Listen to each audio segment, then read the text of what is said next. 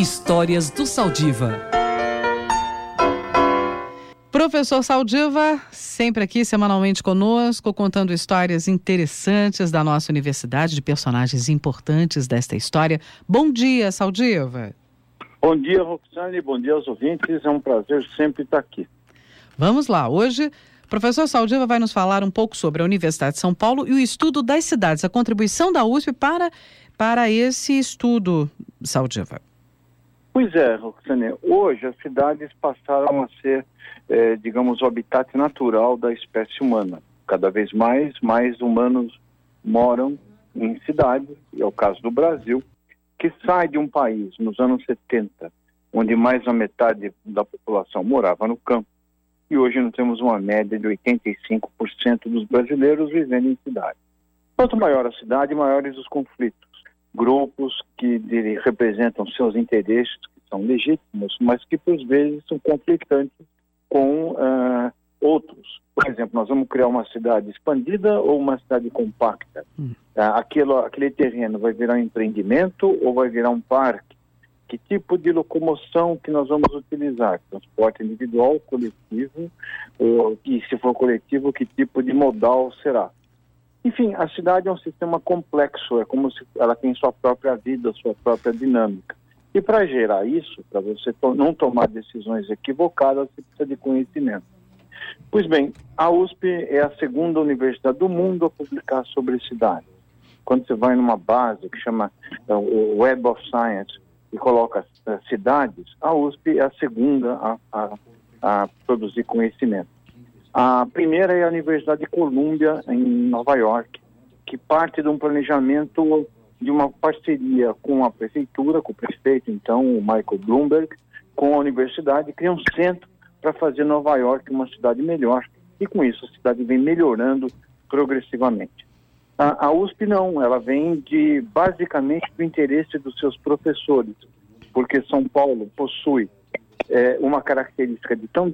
Todos nós passamos, os professores, funcionários, alunos da USP, passam por uma cidade muito densa, muito com problemas e com alternâncias, com contrastes.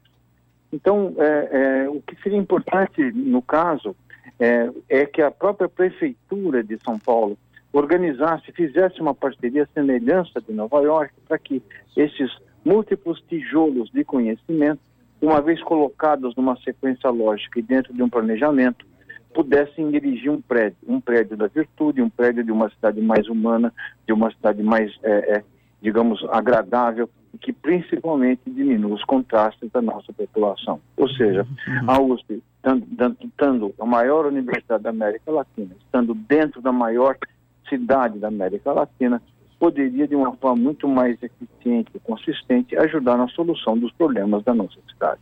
E me permita lembrar também, Saldiva, você como diretor do IEA, Instituto de Estudos Avançados, importante a gente falar também que tem grupo de estudo né, no IEA só sobre esse, essa temática. Tem no EA, tem o, o CEPID, o Centro de Estudos CEPID, da Metrópole. Sim. Tem o USP Cidades, é, coordenado pelo professor Bucalém. Uhum. Tem o grupo de Física Atmosférica da, da, do professor Paulo Artacho, o grupo do Instituto Astronômico e Geofísico, o IAG. Tem a FAO com seus projetos de urbanismo, tem a Botânica com seus projetos de recomposição da mata e, da, e da, dos bosques urbanos. O que nos falta nesse momento é um diálogo. É, é um diálogo, essa dissociação entre o, o, o, gestor, que seria, digamos, o lobo frontal no organismo, e, as, e os produtos dos seus organismos vivos. Hum. Mesmo na sociedade civil, e se for outras universidades, o Mackenzie tem um centro muito importante de planejamento urbano, e, existe é, é, várias instituições que têm a capacidade de utilizar esse conhecimento. E eu acho que hoje São Paulo se beneficiaria muito de uma política baseada em conhecimento também. Não que a ciência deva ser o elemento norteador de todas as políticas, mas que ela pode ajudar, ela pode. Está precisando um diálogo maior entre a Câmara Municipal e a Prefeitura com as entidades que produzem conhecimento sobre a cidade que eles têm obrigação de administrar. É isso. Muito bem. Até semana que vem. Paulo Saldiva sempre aqui com a gente no Jornal da USP, contando suas histórias, a história da Universidade de São Paulo, contribuição, não é? Da universidade é, para o conhecimento. É, eu queria até dizer aos ouvintes que a USP insiste comigo para ver se eu aprendo né, a falar. Então, mas é um, é um projeto de reabilitação também docente. É, mas é para mim, qualquer que seja a motivação, é um prazer estar aqui nesse espaço e poder expressar as minhas ideias e interagir com vocês. E sempre com um ponto de vista bem humorado. Obrigada, viu, Saldiva? A gente está precisando muito de bom humor nessa vida, na atualidade. Obrigada, Saldiva. Até a próxima semana. Se Deus quiser, um abração.